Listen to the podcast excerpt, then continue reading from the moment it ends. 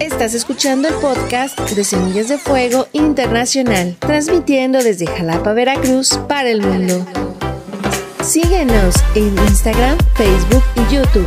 No te pierdas lo mejor de Semillas de Fuego. Es tiempo de ser luz. Iglesia, buenas tardes.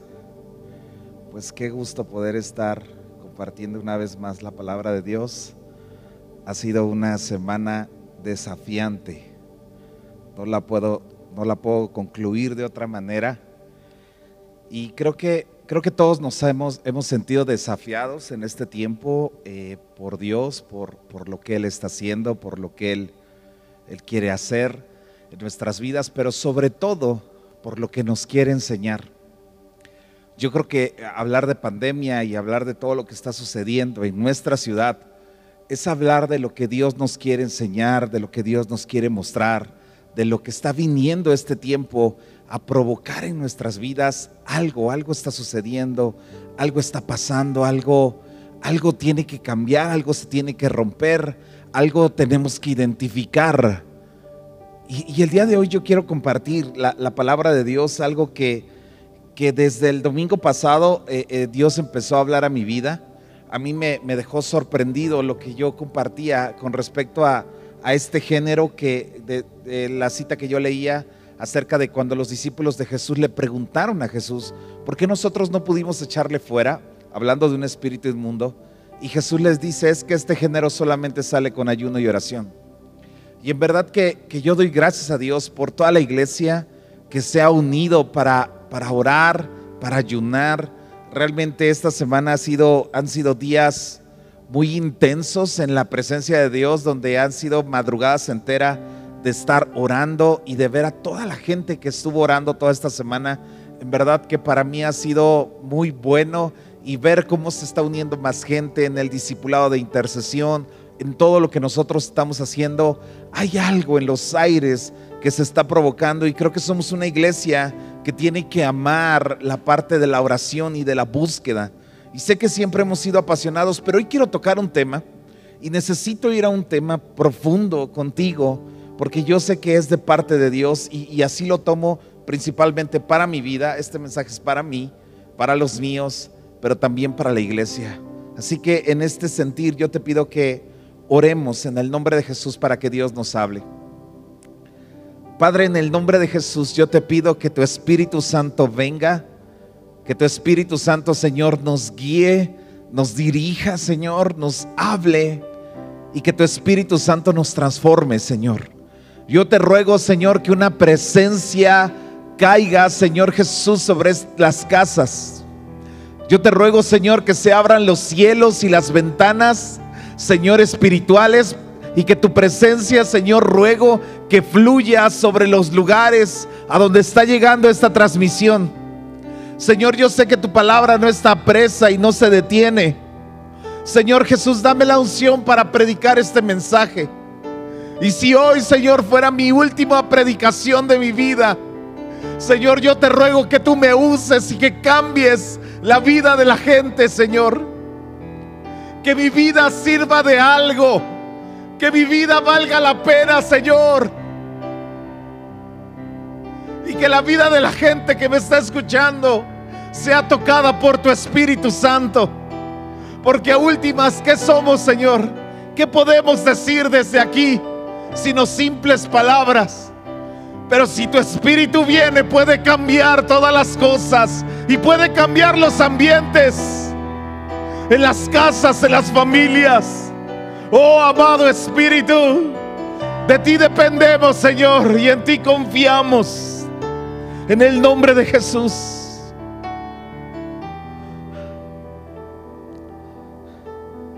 Desde que comenzó la palabra de Dios, en el Génesis que leemos, después de que Dios empieza a crear todas las cosas, Él dijo algo, no es bueno que el hombre esté solo. Y hoy voy a hablar de este tema acerca de la soledad. Hoy voy a hablar acerca de cómo la soledad rompe los sueños, rompe la vida de alguien. Cómo la soledad rompe toda estructura en una familia, cómo el espíritu de soledad destruye a la humanidad entera, destruye a las generaciones. Hay un doctor psiquiatra en Estados Unidos que se llama Leonard Sunin y él dice que el mayor problema de la humanidad siempre será la soledad y el que el hombre se aísle. Un psicoanalista también muy famoso que se llama Rick Fromm, él dice que la necesidad más profunda del hombre es la de superar cualquier pérdida, separación o prisión de soledad en la que él se sienta. Y una mujer impactó al mundo, estoy seguro, se llama la Madre Teresa. Ella vivía entre los escombros de Calcuta, en India, y ella dijo, la soledad es el más terrible daño que le ha pasado al hombre, aún mayor que la pobreza. Y cuando tú escuchas estas frases, y cuando tú escuchas a hombres sin Dios, a personas religiosas, y cuando tú escuchas a Dios principalmente diciendo, no es bueno, no es correcto que el hombre esté solo, entendemos que una de las mayores crisis que trae la pandemia y que trae toda esta cuarentena y lo que estamos pasando es que está sacando las raíces de soledad y las raíces de orfandad y las raíces de abandono y las raíces de rechazo. Porque una persona enferma de COVID es una persona como si quedara apestada, alejada, eh, señalada y todo el mundo tiene miedo, aunque sea de verla, de hablarle, de tocarle. Y, obviamente es lógico que es un virus altamente contagioso, pero dejamos de ser personas, dejamos de ser humanos. Y esas personas tienen que abstenerse de abrazar y de estar con su gente querida. Realmente la pandemia y este virus, que es algo natural y contagioso natural, ha caminado también a un aspecto espiritual donde espiritualmente vemos cómo se alteran todas las cosas alrededor de una persona. Nos hemos dado cuenta, mi pastor ya me lo había dicho, pero nos hemos dado cuenta que las peores crisis en las personas que están enfermas de COVID empiezan regularmente entre 2 y 3 de la mañana. Empiezan las crisis de asma, empiezan las crisis de respiración y, se van hasta las 3, 4, 5 de la mañana. Y mi esposa y yo en esta semana hemos estado despiertos y son las 3 de la mañana, las 4 de la mañana y estamos recibiendo llamadas y llamadas de, de amigos, de personas de la iglesia, de familia, de que están en una crisis, que por favor oremos por ellos.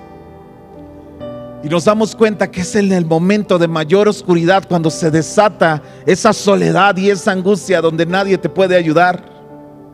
Realmente encontramos que esta crisis y esta pandemia y este virus se convierte en un virus espiritual y no dejamos de mirar cómo en lo profundo de este de este mal está atacando un espíritu de soledad a las familias.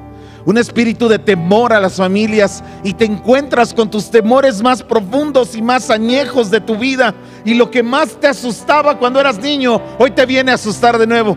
A lo que más le temías, esto se convierte, lo que dice la palabra, que a lo que más le temes es lo que se te viene entonces. Porque es como si subieran, abriera una puerta de temor que conecta y es como una caña de pescar que de repente ya alguien tiene miedo y entonces se conecta el virus y empieza a traerlo. Y de repente el espíritu de soledad empieza a traer otros espíritus y de repente son siete espíritus más poderosos que entran en una casa. Si nos damos cuenta, estamos parados ante una crisis muy fuerte. Le leía yo de Steve Jobs, el hombre que creó Apple, que antes de morir en su último cumpleaños, cuando le dijeron que pidiera un deseo, él dijo, quiero decirles que me siento solo y nunca he encontrado la paz. Y dijo, estoy triste y soy un hombre solitario. Aquel hombre que siempre renegó del cristianismo y se llamaba un ateo leía yo un artículo donde decía, no quiero que lo llevemos a un extremo, solamente quiero que lo medites. Los audífonos, los dispositivos móviles, las computadoras, hacen que te enchufes tus cables a tus oídos y que esta música bombee a tu cerebro. Y así se llama autosellar a una persona para que esta persona se quede sola. La televisión, las computadoras, todo lo, toda la tecnología que está cerca de nosotros, lejos de hacernos felices, nos ha hecho personas mucho más solitarias. Leía yo de Albert Einstein y dijo, se ha vuelto espantosamente obvio que la tecnología ha excedido a nuestra humanidad. Y llegará un momento donde los dispositivos y la tecnología va a rebasar la comunicación entre personas. Esto lo dijo hace muchos años atrás. Las redes sociales, el Facebook, Instagram, WhatsApp, videojuegos, lo único que hacen hace personas más solitarias al día de hoy. Eclesiastés 4:10 dice, hay del solo, que cuando cayere no habrá segundo que lo levante. Y de repente nos topamos con que todo el tema de la soledad y estar solo es un principio satánico. Y que Dios mismo desde el principio dijo, no, no, no, no está bien que el hombre esté solo, le voy a hacer una ayuda idónea. Y después en Hebreos podemos encontrar este simbolismo del que está hablando Pablo, o no recuerdo si es Corintios, Hebreos, donde dice, grande es este misterio de que el hombre dejará a su padre y a su madre y se unirá a su mujer y serán una sola carne, etcétera, etcétera, etcétera. Dice, este misterio es lo mismo de Jesucristo con la iglesia. Y por eso Jesús cuando nos salva, cuando nos rescata, cuando viene a nuestras vidas, lo primero que hace Jesús es insertarnos en un cuerpo y meternos a una iglesia y meternos a un lugar donde ahora ya no nos encontramos solos. Donde ahora el cristianismo no se resume asistir a una iglesia, cristianismo se resume que yo conozco tus problemas y tus debilidades y almáticamente nuestro espíritu se conecta con el de otras personas y tú empiezas a cargar la vida de otras personas porque ahora tenemos una conexión no carnal, no sanguínea, sino tenemos una conexión espiritual. Y lo que te sucede en el espíritu me sucede a mí en el espíritu. En esta semana yo me he dado cuenta que, que el ayuno me ha sensibilizado, sin dudarlo, pero también me he dado cuenta cómo espiritualmente me ha conectado con personas. He llorado por personas que yo nunca me imaginé llorar Obviamente te imaginas llorar por tus seres queridos y la gente que amas, pero ahora me estoy topando con la gran necesidad de orar por personas que yo nunca antes había orado, llorar con personas que nunca antes había yo llorado. Estoy en un grupo de WhatsApp de pastores de la nación y subieron la foto del hijo de un pastor de 33 años que acaba de morir de COVID el hijo del dirigente de las asambleas de Dios. Yo lo conocía. Y me dolió en mi espíritu. Me dolió en mi alma. De repente esta pandemia no tenemos que verla por las cosas que nos está quitando, sino por las cosas que nos está haciendo reaccionar, que estábamos perdiendo. Porque la soledad nos está robando tantas cosas. Los dispositivos, la tecnología, el vivir este momento nos está robando mucho. Y quiero empezar mi predicación. En el segundo libro a Timoteo, capítulo 3, verso 1. Escucha iglesia, no puedo creer que esté predicando este versículo. Un versículo que habla acerca de los tiempos finales. Estamos empezando tiempos finales. Estamos entrando en los postreros días. Yo no estoy diciendo que ya se va a acabar el mundo, estoy diciendo que estamos entrando en los postreros días, porque me he dado cuenta de esto.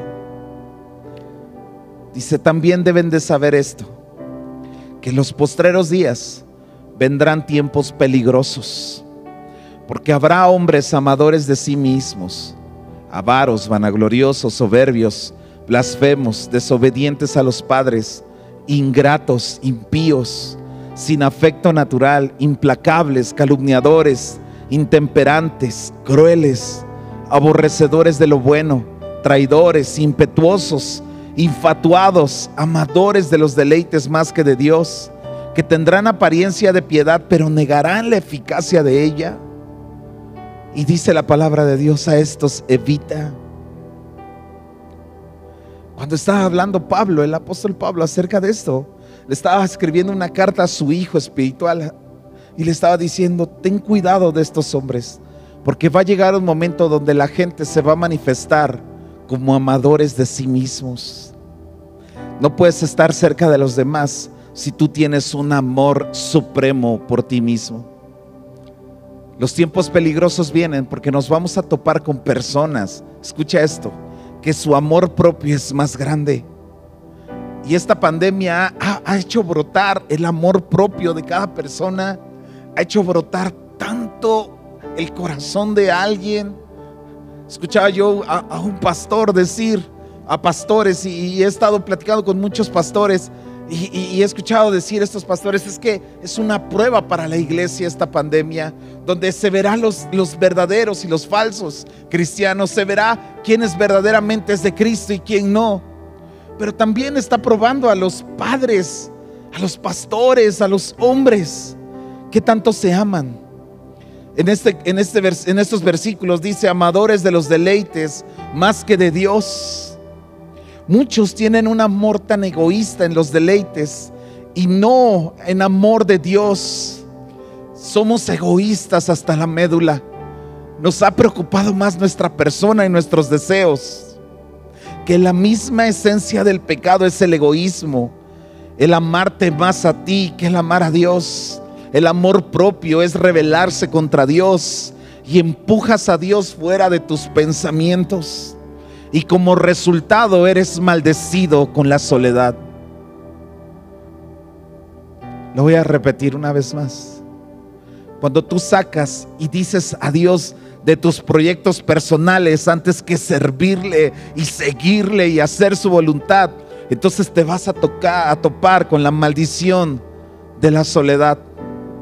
Esto fue lo que le pasó a Caín. Esto fue lo que él decidió. Martín Lloyd Jones dice que no hay pecado más grande que no necesitar la sangre de Cristo para el perdón de nuestros pecados como el sacrificio perfecto en la cruz. Yo cuando leí esta frase me quedé, wow, porque se entiende que Caín, escucha esto, Caín sabía que la ofrenda que tenía que presentar era la sangre de un cordero. Abel lo había entendido y él llegó en el momento de ofrecer un sacrificio, llegó con verduras, llegó con vegetales. Y por eso Dios le dijo, no me agrado de tu ofrenda. Porque este es el cristianismo que está presentando lo que ellos quieren, pero no ofrecen de sacrificio para el perdón de sus pecados.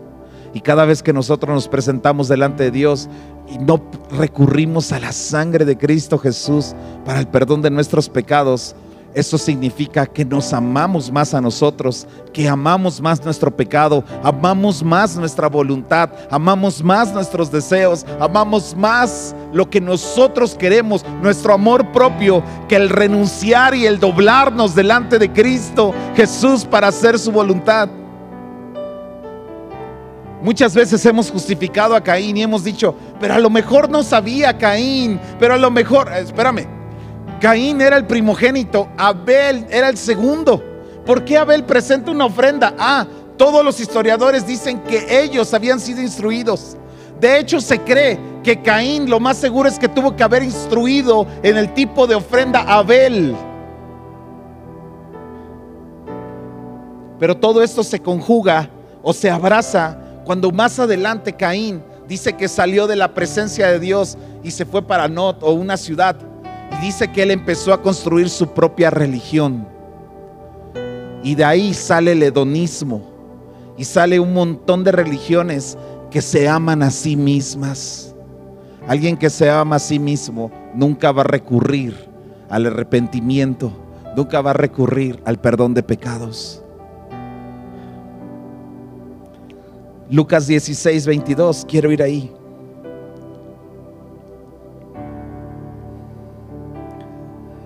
Aconteció que cuando murió el mendigo y fue llevado por los ángeles al seno de Abraham, y murió también el rico y fue sepultado, y en el Hades alzó sus ojos, estando en tormentos, y vio de lejos a Abraham y a Lázaro en su seno.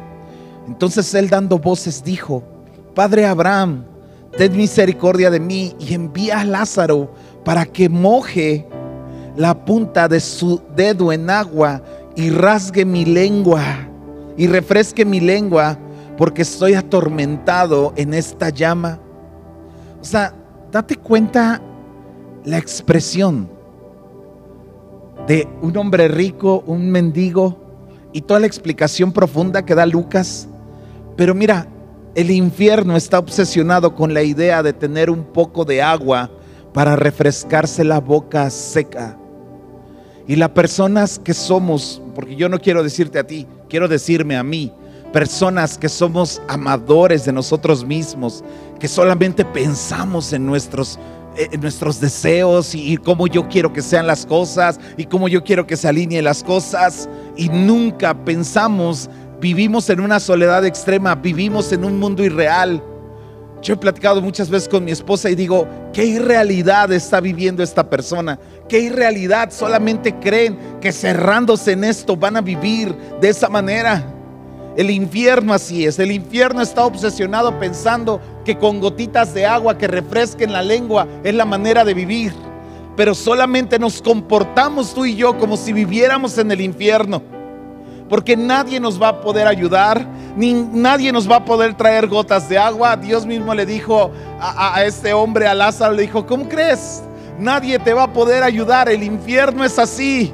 El infierno, ahí no hay amigos. Yo mucho tiempo pensé y yo decía hasta de broma, yo decía, yo me quiero ir al infierno porque ahí van a estar todos mis amigos y ahí no la vamos a pasar muy bien. ¿Y cuánta gente tiene esa idea? Pero ¿sabes qué? En el infierno no hay amigos. Pero yo siempre he visto este, este paralelo.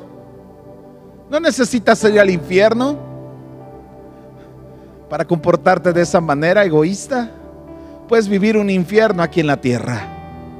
Puedes vivir un infierno teniendo todas estas características.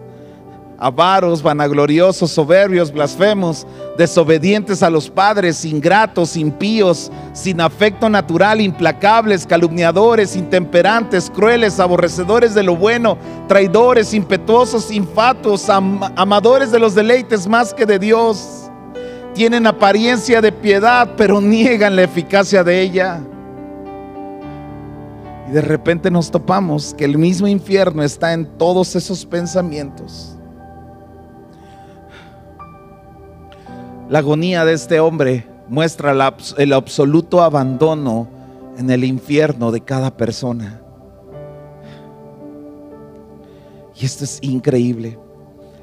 Busqué la palabra soledad y en un, diccionario en inglés, en el Webster en inglés, dice, soledad es un estado solitario, es una infelicidad por estar solo, añorando lo que tú quieres Solitario es una palabra negativa.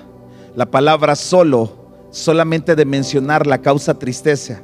Así dice. Y la palabra hebrea traducida como solo es separación. Y del estrón esa palabra dice que te divide. La palabra soledad. Por eso Dios dijo, no es bueno que el hombre esté solo, porque siempre va a vivir de pensamientos divididos. Yo no le había dado la importancia y es más, yo nunca he escuchado una prédica de la soledad, pero mucha gente que tiene los pensamientos divididos es porque está frustrada dentro de sí misma, porque tiene pensamientos de bien y luego tiene pensamientos de mal y de repente es una raíz que le está brotando en los peores momentos de crisis. Todo esto tiene que ver porque no ha podido descargar su corazón. Hay un hombre un revolucionario, un reformador, San Agustín de Hipona, él dijo, nuestros corazones estarán quietos hasta que descansemos en Él, en la obra de Jesús. Y es la única manera que nuestros corazones puedan reposar. Tú podrás tratar de olvidar tus pecados. Tú podrás tratarlos de ahogar en alcohol, en vicios, en placeres. Tú podrás huir de la iglesia pero nunca vas a encontrar una paz interior, ni vas a poder encontrar a Dios, y menos vas a poder relacionarte con Jesucristo hasta, hasta, que tú no expongas esa parte que está dentro de ti, que es esa soledad que te divide, que te separa del cuerpo, que te separa de tus seres queridos, que te separa de tu iglesia, que te separa de Dios mismo. Porque todo aquel que se empieza a vivir separado, no hay paz, dijo Dios, para los impíos. En Isaías 57, 21, no hay paz para los impíos. Caín en Génesis 4, 17 dice, Caín no tenía paz y él fue separado de Dios vagando solo por las calles de una ciudad llamada Enoch.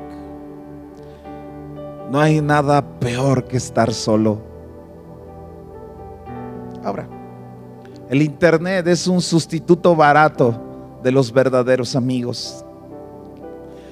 Porque cuando tú los necesitas, ¿dónde están?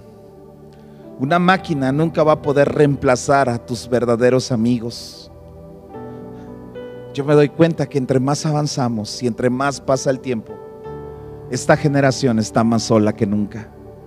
Contamos con mucha gente que se dice nuestros amigos. Nosotros mismos nos llamamos amigos. Pero en los verdaderos problemas, en las verdaderas necesidades, están. Hay una frase que yo leí que dice que no hay mejor bien que tú le puedas hacer a alguien, sino el orar por él.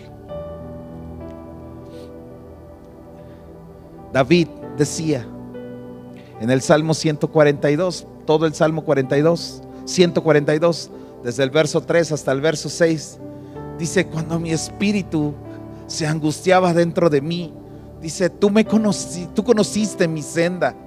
Y después dice, en el camino en que andaba, me, me escondieron lazo. Y está hablando así como de trampas. Dice, dice, mira a mi diestra. En el verso 4, dice, mira a mi diestra y observa, pues no hay quien me quiera conocer no tengo refugio, ni hay quien cuide de mi vida. O sea, David decía, no hay quien cuide de mí. David experimentó soledades y creo que todos podemos experimentar algo que tiene que ver con la soledad, algo que tiene que ver con sentirnos solos. Y muchas veces Dios nos mete a desiertos, nos mete a áreas donde nos lleva a un proceso de soledad, a un proceso de, búsqueda de Él. Pero de repente también Él nos dice, pero no es bueno que el hombre esté solo. Y serán periodos en los que nos meta así. Pero hay un momento donde Dios nos inserta y nos mete a una iglesia, a un lugar para bendecirnos. Muchos de nosotros cuando llegamos al Evangelio empezamos a dejar cosas. Y es como si nos hubiéramos empezado a desarmar. Nos quitamos los vicios, nos quitamos las malas palabras, nos quitamos las malas amistades que nos hacían daño, nos quitamos rollos o cosas que nosotros traíamos y es como si hubiéramos quedado desarmados. Y a veces pensamos que cristianismo es quitarnos todas esas cosas malas, esos todos esos vicios, todas esas prácticas incorrectas y sí tiene que ver, pero cristianismo, según el apóstol Pedro, en el segunda de Pedro, capítulo 1, verso 5, empieza a decir, pero nosotros también, poniendo toda diligencia por esto mismo, añadid a vuestra fe. Y empieza a decir, añádale a su fe, a lo que ustedes creen, virtud, a la virtud, conocimiento, al conocimiento, dominio propio, al dominio propio, paciencia, a la paciencia, piedad, a la piedad, afecto fraternal, al afecto fraternal, amor. Porque si estas cosas están en ustedes y abundan, no os dejarán estar ociosos ni sin fruto en cuanto al conocimiento de nuestro Señor Jesucristo. Pero el que no tiene estas cosas, tiene la vista muy corta, es ciego, habiendo olvidado la purificación de sus antiguos pecados. Por lo cual, hermanos, tanto más procurar hacer firme vuestra vocación y elección, porque haciendo estas cosas no van a caer jamás. Y de repente nos topamos con una cita de que no es lo que nos quitamos, lo que nos hace solitarios, no es lo que nos quitamos, que pensamos que Dios nos debe o vivimos vidas simples, sino es lo que no añadimos a nuestras vidas. Porque una persona que empieza a añadir, Una persona que a su fe le añade virtud, a su virtud le añade conocimiento, al conocimiento le añade dominio propio, al dominio propio le añade paciencia, a la paciencia le añade piedad, afecto fraternal, amor. De repente se da cuenta que no está ciego, que está con fruto, que no es una persona ociosa. De repente nos topamos con eso. Gente ociosa, gente amadora de sí mismo, gente sin pasión, sin amor, sin paciencia, sin dominio propio, que se deja dominar como ellos quieren. ¿Qué prueba tan grande es esta? Yo les decía la semana pasada, algunos psiquiatras, psicólogos, personas que estudian el comportamiento humano, dicen, los peores errores y las peores crisis de un hombre son cuando están solos. Los peores pecados son cuando se sienten solos. Y el cristianismo muchas veces se ha basado en todo lo que no tengo y debería de tener, pero no, el cristianismo se trata en todo lo que puedo añadir para llegar a ser, porque si no me voy a volver un ciego, una persona sin entendimiento. Termino con esto. En Lucas capítulo 10, verso 25. He aquí un intérprete de la ley se levantó y dijo, para probar al maestro, ¿haciendo qué cosas voy a heredar la vida eterna? Entonces él le dijo, ¿qué está escrito en la ley? ¿Cómo lees? Y aquel respondiendo dijo, amarás al Señor tu Dios con todo tu corazón y con toda tu alma y con todas tus fuerzas y con toda tu mente y a tu prójimo como a ti mismo. Y le dijo, bien has respondido, haz eso y vas a vivir. Pero él queriendo justificarse a sí mismo, dijo a Jesús, ¿y quién es mi prójimo? Respondiendo Jesús dijo, un hombre descendía de Jerusalén a Jericó cayó en manos de ladrones los cuales le despojaron e hiriéndole se fueron, dejándole medio muerto. Aconteció que descendió un sacerdote por aquel camino y viéndole pasó de largo. Asimismo un levita, llegando cerca del lugar y viéndole pasó de largo. Pero un samaritano que iba de camino, vino cerca de él y viéndole fue movido a misericordia y acercándose vendó sus heridas, echándoles aceite y vino y poniéndole en su cabalgadura. Y lo llevó al mesón y cuidó de él y al otro día al partir sacó dos denarios y los dio al mesonero y le dijo, cuídamele y todo lo que gastes de más yo te lo voy a pagar cuando yo regrese. ¿Quién pues de estos tres te parece que fue el prójimo de que cayó en manos de los ladrones? Y él le dijo, el que usó de misericordia con él. Entonces Jesús le dijo, ve y haz tú lo mismo. Esta historia siempre me ha, me ha causado impacto. Sí, desde hace muchos años, en un tiempo de oración, yo, yo estaba buscando al Señor y, yo sentí que teníamos que poner un comedor, un comedor comunitario, no sé cómo se les dice, después de leer este pasaje. Y después cuando leí de, acerca de, del mesonero y de todo, también yo sabía que necesitábamos poner una casa hogar y empezó una vez más mi corazón a agitarse por eso. Y está todo el proyecto y todas las cosas que están ahí alrededor de esto. Y después me di cuenta que esto va mucho más allá. Y esto va hacia moverse hacia la, hacia la misericordia y al acercarse. Dice este hombre que le estaba, eh, perdón, dice Jesús que les dijo a estos hombres, les dijo, ¿quién de estos hizo misericordia? ¿Quién de estos tres dice, ah, pues el que se movió a misericordia? Le dice, ok, haz tú lo mismo. Y es la misma expresión que dice Jesús. Esta es la historia. Un hombre iba de Jerusalén a Jericó. Jerusalén está en alto, Jericó está en, a nivel de mar. Son más o menos como 280 kilómetros entre Jerusalén y Jericó. Este hombre iba caminando, iba descendiendo. Sí, esta explicación la dan algunos teólogos y están diciendo que él tuvo que darle la espalda a Jerusalén O sea, le estaba dando la espalda a la iglesia, le estaba dando la espalda a Dios y se dirigía a donde el lugar donde se cree, se cree que se formó la religión del hedonismo, que es darse placer a sí mismo, que todo lo que tiene que ver con el autoplacer. Y él se dirigía hacia allá. Y cuando iba en ese transcurso de la iglesia hacia el hedonismo, hacia, hacia sus propios placeres, entonces se topa con un hombre que lo atacan, que lo roban los, ladrones. Y a mí me encanta ver esto, como dice que que pasó el sacerdote, luego pasó el levita y dice que después pasó el buen, el buen samaritano. Y dice que primero vio que tenía heridas y las vendó. Después sacó su aceite para quitarle toda infección que estuviera sobre su vida. Después sacó su vino y se lo dio para reanimarle. Lo puso en su cabalgadura, lo llevó al mesón. Al otro día se fue y le dio dos monedas al, al mesonero y le dijo, si gasta algo de más, yo te lo repongo. Y se fue.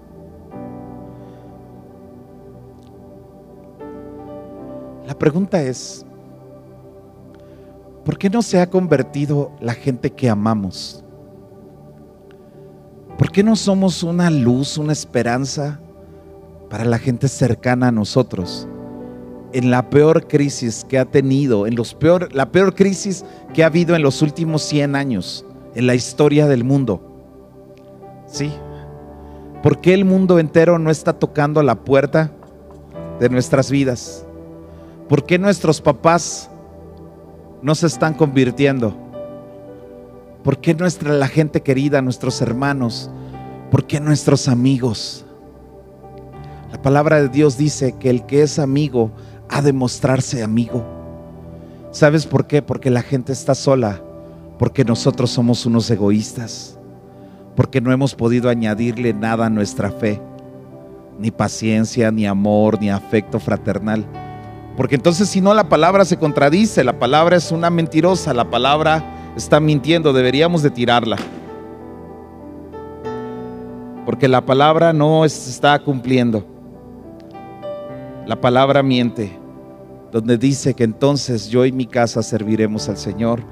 Y todo el que confesare y creyere con su boca será salvo él y su casa. Entonces la, la Biblia miente. Entonces es una mentirosa.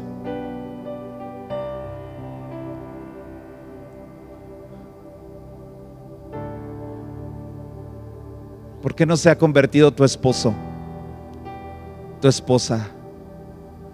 tu padre que tanto amas, tu mamá, tus hermanos. Porque ya nadie cree en ti? Porque ya nadie cree en mí? Porque los cristianos hemos perdido credibilidad? Porque somos amadores de nosotros mismos. Lo peligroso no es la gente de allá afuera lo peligroso son los cristianos que teniendo la palabra de Dios, no hay una realidad ni una coherencia en nuestras vidas. Estamos llamando mentirosos a Dios. Por eso el apóstol Pablo le dijo a Timoteo, no, en los postreros días habrá hombres así. ¿Cómo ves a tu familia? Porque el sacerdote se cree que pasó y lo vio medio muerto y dijo, no, este ya se murió. Este no quiere. El levita pasó y tampoco lo vio. Dice que lo vio medio muerto. ¿Tú cómo los ves? ¿Medios vivos o medios muertos? Tuve la oportunidad de hablar con un, con un ser muy querido para mí, un familiar, en esta semana. Tuve la oportunidad de predicar el Evangelio con él de una manera diferente. Pero yo me doy cuenta que esta crisis solamente está sacando mis peores egoísmos, mis peores divisiones, mis peores, mis peores, lo, lo, peor que soy como persona. Y me he sentido este pasaje en los postreros días. Habrá gente amadora de sí misma, crueles, intemperantes, deshonestos, traicioneros, calumniadores y de repente te topas con esto y dices, eso soy yo. Ese soy yo que traigo una Biblia. Ese soy yo que tengo una Biblia toda subrayada. Es más, ya me compré otra y la sigo subrayando. Ese soy yo que predico. Ese soy yo que he servido a Dios. Pero en el momento cuando se trata de amarme a mí mismo, soy el campeón de todos. He ganado un campeonato de amor por mí mismo y por mis decisiones. Wow. Deberíamos de darnos un aplauso por el nivel de egoísmo que hay en cada uno de nosotros.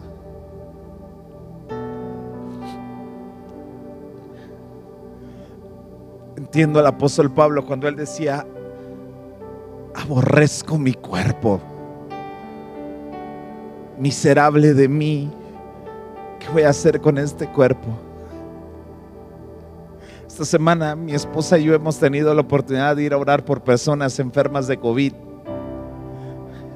Y cada vez que es entrar a un lugar donde sabes que hay alguien enfermo de COVID, solamente tu corazón se agita y se agita y se agita.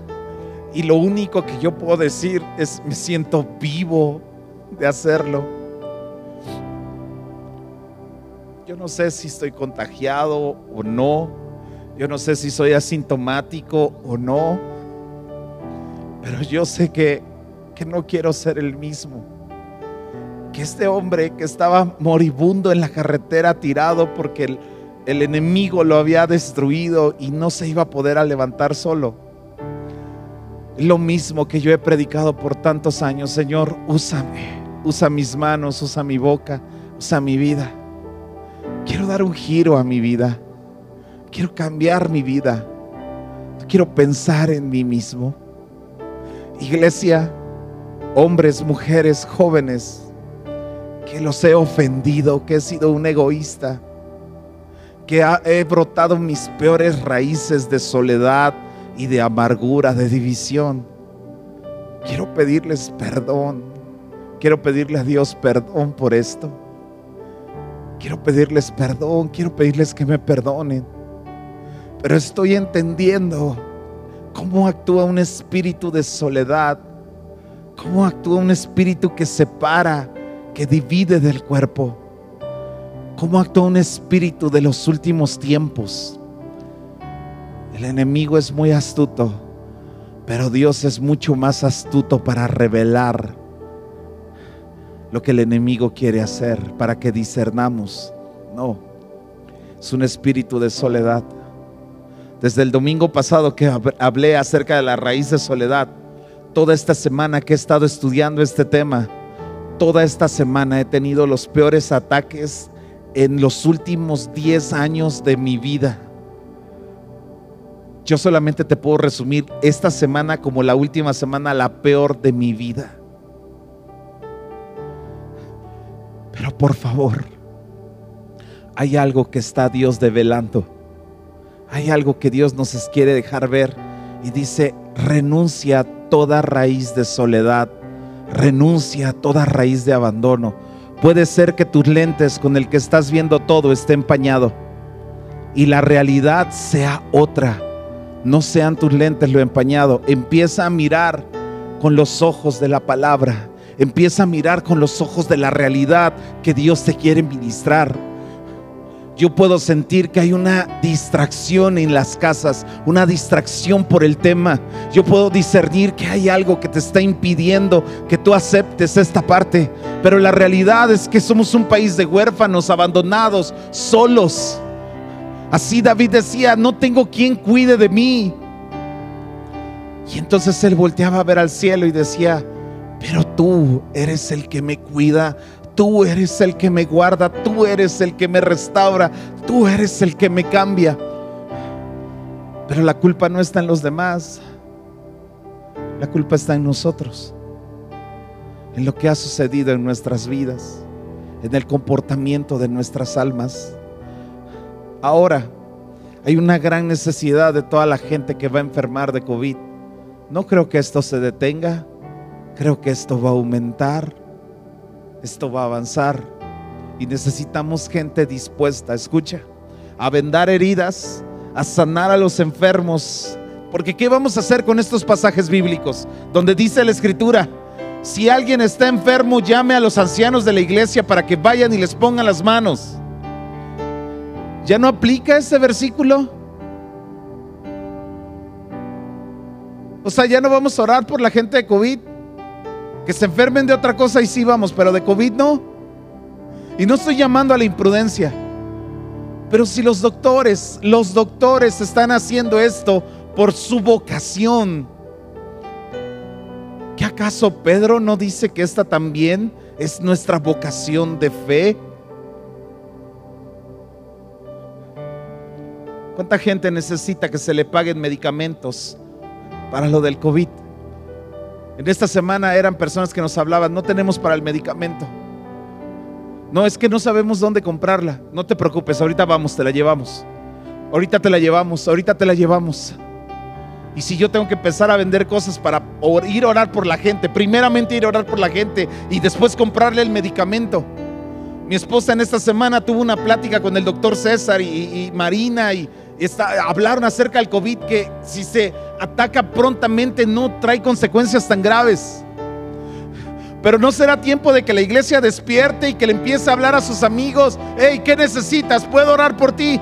a, esa, ese familiar que tienes, a toda esa gente que está cerca de ti. Hey, puedo hacer algo por ti. Me estoy sintiendo mal, tengo, tengo síntomas de COVID. Te llevo medicamento. Sabemos que hay medicamento para esto, para el otro. Y sacar de nuestros bolsillos y sacar de lo que tenemos y empezar a ayudar a la gente.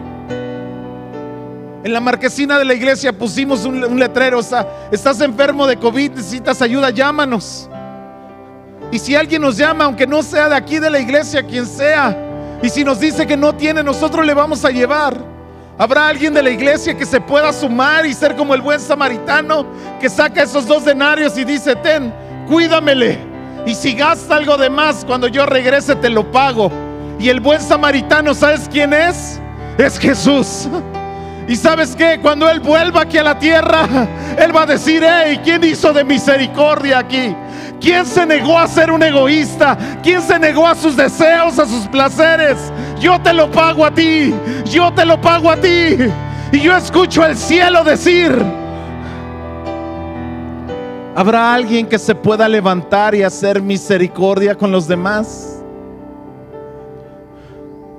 Porque si en algún momento tú necesitabas mostrar misericordias en este, con la gente más sola y más abandonada, me habló un pastor amigo mío hoy en la mañana y me dice, ¿cómo estás, Toño? Le digo, bien. Me dice, ¿qué crees? Ayer estaba yo en, una iglesia predicando y cuando terminé se me acercó unos familiares de unas personas y me dijeron, por favor vaya a orar por mi familiar que se está muriendo, no puede respirar. Dice, yo con mucho miedo fui a orar. Dice, pero cuando entré a orar, oramos y creemos que Dios le sanó. Y dice, y, salí de ahí y me sentí vivo. Dice, no me sentí muerto, no sentí que me iba a morir, sino sentí vivo, sentí vivo mi espíritu. Porque sentí a Dios diciendo, eso es lo que quiero, gente que no se ame tanto a sí mismo. Porque Él me decía, la gente estaba llorando porque no había doctores que quisieran ir, no había gente que les pudiera atender, no había nadie que quisiera ir a orar por ellos. Yo no sé si es una imprudencia lo que estoy diciendo, pero debe de haber alguna manera en que tú puedas ayudar. A las misiones se dice que se hace de esta manera. O van tus pasos o van tus pesos. Pero que vayan tus pasos y que también vayan tus pesos para apoyar las misiones aquí, que vayan tus oraciones o que vaya tu apoyo con los medicamentos. No vamos a dejar que nadie se muera por medicamento o por oración. Será el destino de Dios y será la línea que Dios marcará a cada familia, a cada persona. Pero habrá una iglesia que se pueda levantar y hacer eso. Habrá gente en semillas que pueda decir eso aún.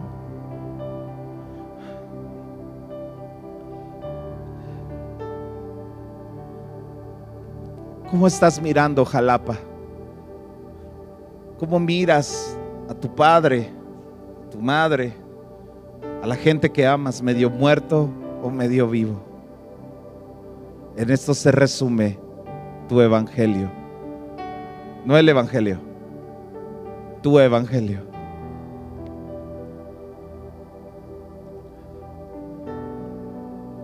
Quiero orar.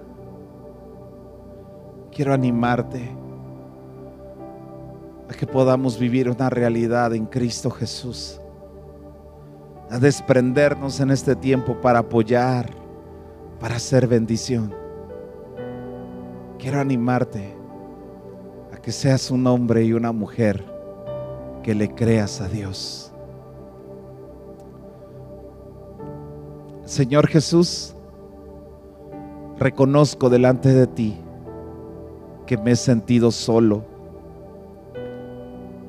que me he sentido apartado del cuerpo,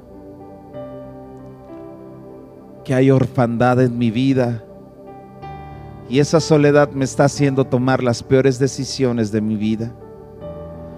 Me ha hecho tomar el peor comportamiento en mi corazón. Me ha hecho ver, dejar de ver la necesidad de mi hermano, de la gente que está cerca de mí. Padre, hoy yo te vuelvo a decir con todas mis fuerzas. Aquí está mi vida, Señor. Aquí están mis manos. Aquí está mi voz. Aquí está todo mi ser. Para que tú la uses, Señor. Padre, en tu nombre te ruego que sea quitada toda raíz de amargura, toda raíz de orfandad que esté en mi corazón, toda raíz en el nombre de Jesús que separa, que divide, toda raíz que destruye, toda raíz que, que, que transforma las vidas para mal, Señor, que hace que nos perdamos de cualquier sacrificio vivo. Amado Espíritu Santo, ve, desciende sobre los corazones y trae luz y trae verdad del nombre precioso de Jesús. Iglesia, nos vemos hoy en la noche para interceder Sabemos que Dios está haciendo algo glorioso, no te lo pierdas. Hay algo que Dios nos quiere cambiar y es nuestro corazón. Toda herida del corazón sea sanada en el nombre de Jesús. Señor, derrama tu aceite, derrama tu vino, derrama tu unción sobre nosotros.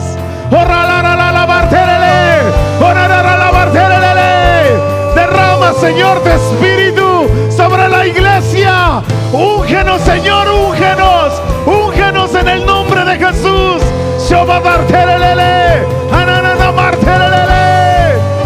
Nos rendimos delante de ti, Señor. Vida, trae vida a todo aquel que está enfermo. Llévanos, Señor, llévanos. Oh, la, la, la.